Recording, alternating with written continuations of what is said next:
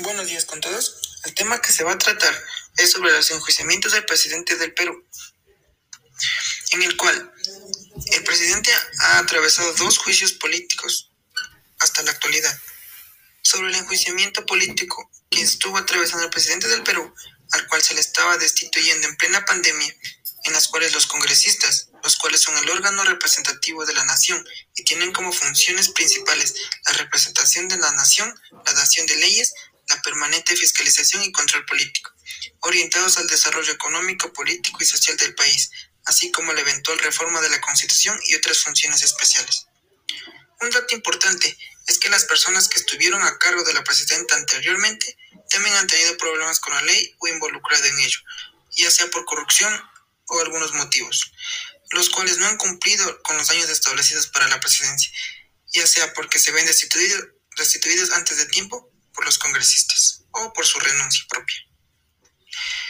En el primer enjuiciamiento, el Congreso aprobó el trámite de vacancia del presidente Martín Vizcarra tras la filtración y difusión de audios, en los cuales supuestamente Vizcarra coordina con colaboradores cercanos a la visita a la Casa de Gobierno de Richard Cisneros, en el cual Cisneros se trataba de un cantante, en el cual Cisneros desde la fecha de mayo estuvo contratado como conferencista y animador para dictar charlas motivacionales virtuales, en el cual se decía que el Ministerio de Cultura lo había contratado para dichos eventos, en los cuales se asume que existió irregularidades en los contratos, en los cuales Cisneros cobró aproximadamente unos 50 mil dólares entre dos años, 2018 hasta 2020, en los cuales medios locales sostenían que al cantante se lo había contratado por el apoyo a la a la campaña presidencial que se dio en el 2016. En la fecha 29 de mayo, Sonia Guillén, la cual estaba a cargo del Ministerio de Cultura, puso su renuncia al cargo establecido hasta ese tiempo. Seguida del juicio, el Tribunal Constitucional paralelamente había admitido una demanda para definir si el Congreso se había excedido a sus atribuciones al solicitar la vacancia de Vizcarra. Esta demanda fue aprobada por seis votos a favor y uno en contra. Pero al informar sobre el fallo, se expuso que el Tribunal Constitucional rechazó la petición de frenar el debate con el argumento que se había una poca probabilidad de que se apruebe la vacancia, en un momento que se agudiza la confrontación entre los poderes ejecutivo y legislativo. Pero Vizcarra quedó contra las cuerdas al ser acusado de instar a dos asesores a mentir en una investigación sobre los contratos del cantante, según sus audios filtrados. Esto llevó a que el Congreso le abra un juicio de destitución por incapacidad moral. En una parte, ¿por qué debería Vizcarra instar a, a que mientan en las investigaciones? Si el que nada debe, nada teme. Vizcarra afirmó en Twitter el 11 de septiembre que una persona de su entera confianza grabó las conversaciones en las cuales no tenía nada ilegal. Toda la información sobre los ingresos a Palacios, al Palacio fue entregada a la Fiscalía, las cuales se llevaron todo eso para su investigación, en la cual también Vizcarra afirmó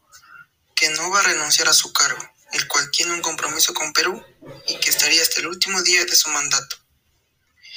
La rapidez con la que se ha hecho todo este proceso refleja una crisis de las instituciones, que desprestigia más ante la gente del sistema democrático, en la cual, si Vizcarra fuera destituido en ese tiempo, en la cual atravesaba su primer enjuiciamiento, el jefe del Congreso hubiera asumido el poder por los 10 meses que le restaban a la, en ese tiempo al actual mandatario, en la cual, en la cual tiene otro enjuiciamiento político en la cual ya está su destitución a la presidencia. Las personas en ese tiempo,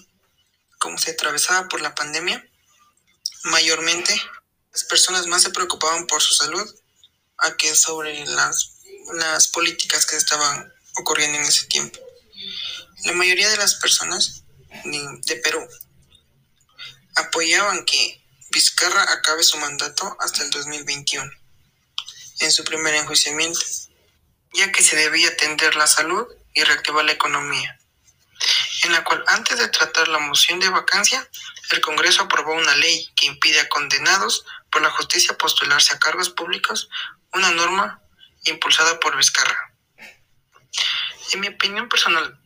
estos problemas se deberían resolver de una manera correcta entre el Poder Ejecutivo y Legislativo,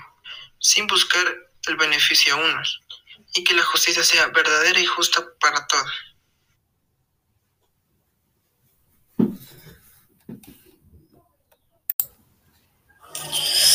Eh, muy buenos días con todos. Bueno, a saludarles eh, gracias por escucharnos. Bueno, hoy vamos a debatir un poco sobre el presidente Vizcarra y a tratar el tema que está en polémica en estos momentos sobre el Club de la Construcción y los escándalos que le costó eh, la presunta presidencia al señor Vizcarra. Bueno, fue la institución como gobernador en la región de Moquegua. La Fiscalía como encargados de investigar los casos de corrupción de empresas en Perú. Señor Rafael Vela declaró el martes que un nuevo testigo acusa al presidente peruano Martín Vizcarra de recibir sobornos. Son las acusaciones actuales que se le hacen al presidente Vizcarra, que le ha costado el mandato la persona sostiene que el supuesto soborno ocurre durante el mandato, no fue antes ni después, sino ejerciendo su cargo. Eh, efectivamente es lo que dicen las acusaciones eh, del señor gobernador. Eh, el fiscal Germán Suárez reveló que el mandatario tras recibir los sobornos que favorecían a empresas privadas para que participaran en construcciones de hospitales de la región de Moquegua. Em, en su Twitter podemos ver que el presidente se manifiesta con las siguientes palabras. Aquí estoy para enfrentar cualquier denuncia y cualquier demanda y continuar en mi lucha contra la corrupción. Estamos haciendo todo el esfuerzo para dejar el Perú en bicentenario. Con estas palabras, el presidente nos deja un poco atónitos a todos, porque prácticamente el que nada debe, nada teme. Y en lo personal, pues a mi criterio, pienso que lo están inculpando, porque esto suele pasar a menudo en el Perú. Eh, personalmente yo viví tres años allá y en el 2016 justamente eh, pasó lo mismo y casi parecido con el presidente PPK. También tenían pruebas donde lo incriminaban. Eran pruebas contundentes, obviamente, sí. Pero siento que esto ya es algo que viene de, de años atrás, que cada presidente no sale legalmente, sino ilegalmente por corrupción, por denuncias o por delitos que le acusan. Entonces siento que ya es una costumbre que se le ha hecho a los ciudadanos peruanos de sacar a los presidentes no legalmente, como dicta la constitución y las leyes y las normas, sino que siento que cada vez que pasa un presidente, lo saca ilegal. ¿Qué quiero decir con esto? Que prácticamente no cumple los años indicados, que son aproximadamente cinco años, sino eh, tres, cuatro años mínimo, ya los están sacando por alguna demanda, por alguna denuncia, por algún un soborno, entre otras cosas, ilegalidades, y siento que ya esto es de costumbre, porque justamente ya han pasado cuatro años desde que se posesionó el vicepresidente eh, Vizcarra, que era anteriormente, que ahora ya es el expresidente en lo actual. Eh, siento que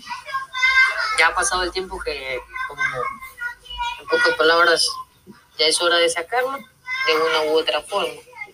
Siento que esto ya es algo que se le ha hecho costumbre a todos los ciudadanos ecuatorianos de no sacar al presidente por lo legal, como debería ser, como dictan las normas, sino que simplemente quieren sacarlo porque ya no lo necesitan o algo no me parece agradable. Eh, siento que la ley en ese país son los ciudadanos, son los ciudadanos sino eh, las leyes que dictan la constitución, las leyes que tenemos que respetar. Siento que más manda el pueblo que lo que dicta la ley de cada presidente. Entonces, es lo que podemos ver en la actualidad, que va a pasar esto consecutivamente y si nadie le pone un alto, pues todos van a seguir así y vamos a ver qué pasa después de esto con el nuevo presidente, si no se vuelve a repetir la misma historia en aproximadamente tres o cuatro años, lo vuelven a incriminar o le vuelven a, a poner una denuncia o le vuelven a, a, a, poner este, pruebas en su contra y lo van a sacar así como ha venido siendo en los últimos años eh, anteriormente, que todo es inculpando y sacando de, de una forma no adecuada a los presidentes que están ejerciendo el cargo en los años que le constan. Y bueno, en lo personal no, no lo veo correcto. Hay que hacer algo al respecto y hay que tomar cartas en el asunto. Muy seriamente, porque no podrían ser así las cosas, las leyes no se estarían respetando y siento que hay leyes, pero no las ejercen, simplemente están, pero no las ponen en práctica y no me parece correcto. Eh, podemos estar en un país libre y democrático, pero tenemos que respetar las leyes y las normas de las constituciones que hay en cada país. Y siento que en el país de Perú no las respetan. Entonces tendríamos que, el criterio personal, pienso que no se puede quedar así y que hay que buscar una solución a todo y que ya no se vuelva a repetir esta situación, porque ya se le está haciendo costumbre. Entonces, hay que ponerlo en alto a todo esto. Y ya no puede seguir así.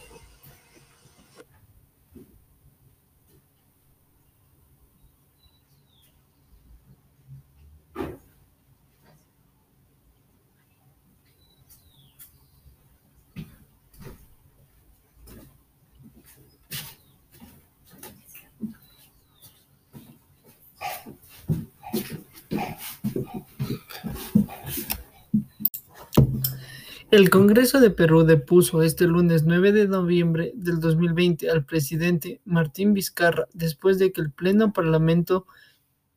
de la Constitución de Perú le declarara incapaz moralmente de ejercer su cargo como presidente.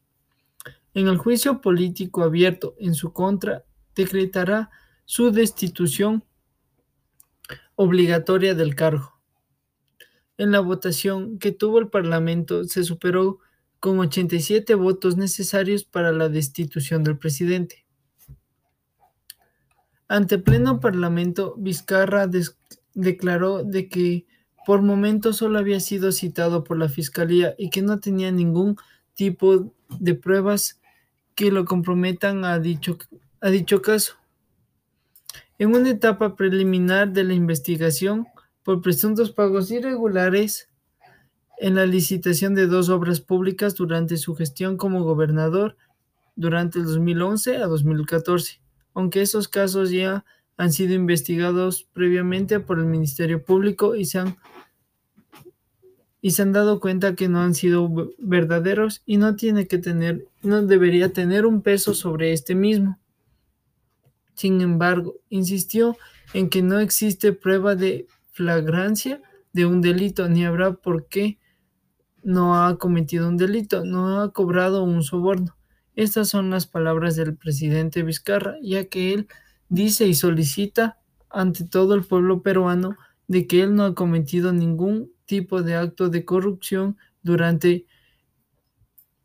durante su carrera política, ya sea como gobernador, como anteriormente vicepresidente y ahora como presidente de la República de Perú. Estos son hechos falsos que no se pueden corroborar recientemente ya que ha empezado un proceso nuevo de investigación y que todo esto son hipótesis, dijo Vizcarra en un manifestado enfático, ya que estas son pruebas presentadas por supuestos medios de comunicación y no son pruebas que deberían tener un peso tan alto en un juicio político de esta magnitud.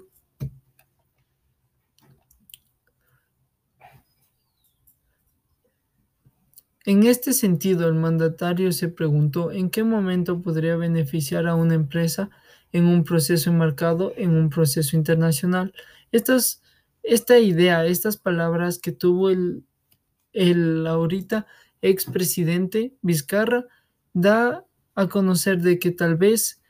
el juicio que estén levantando, tal vez sea una hipótesis que el juicio que estén levantando en su contra sea porque muchas empresas fuertes, ya sea de Perú o internacionalmente, están actuando con personas que están en su contra para poder sacarla del poder, para ya así tener un nuevo presidente o un nuevo reglamento que rija en el territorio peruano.